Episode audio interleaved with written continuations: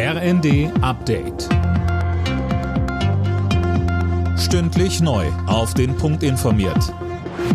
Ich bin Finn Riebesell. Im Osten und Norden von Deutschland hält die Hochwasserlage die Menschen weiter in Atem. Um Magdeburg zu schützen, wurde am Vormittag ein Wehr geöffnet, um das Wasser der Elbe umzuleiten. Besonders betroffen ist Niedersachsen. Zwei Drittel der knapp 100 Pegelstände zeigen Hochwasser an.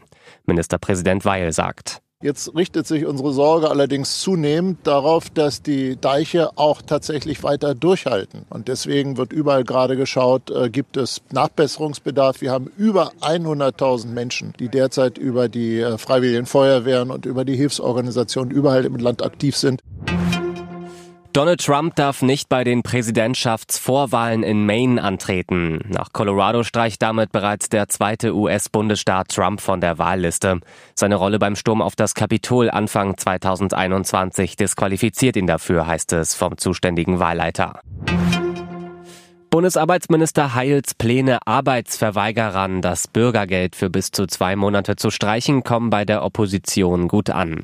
Der CDU-Sozialpolitiker Stefan Stracke sagte den Funke-Zeitungen etwa, wer aus Bequemlichkeit Jobs verweigert, darf nicht darauf zählen, dass ihn die Solidargemeinschaft finanziell unterstützt. Und auch aus den Reihen der Ampel bekommt Heil Zuspruch. Der FDP-Politiker Karl Julius Kronenberg erklärte im Tagesspiegel, es sei der Solidargemeinschaft nicht zuzumuten, dass sich andere auf ihre Kosten ausruhen. Viele Behörden in Deutschland bleiben offline. Laut einer Verivox-Analyse sind knapp 70 Prozent der gut 580 Behördenservices überhaupt nicht digitalisiert. Das große Problem, wegen der Bürokratie fehlt es an einheitlichen Lösungen auf Basis standardisierter Software, heißt es vom Vergleichsportal. Alle Nachrichten auf rnd.de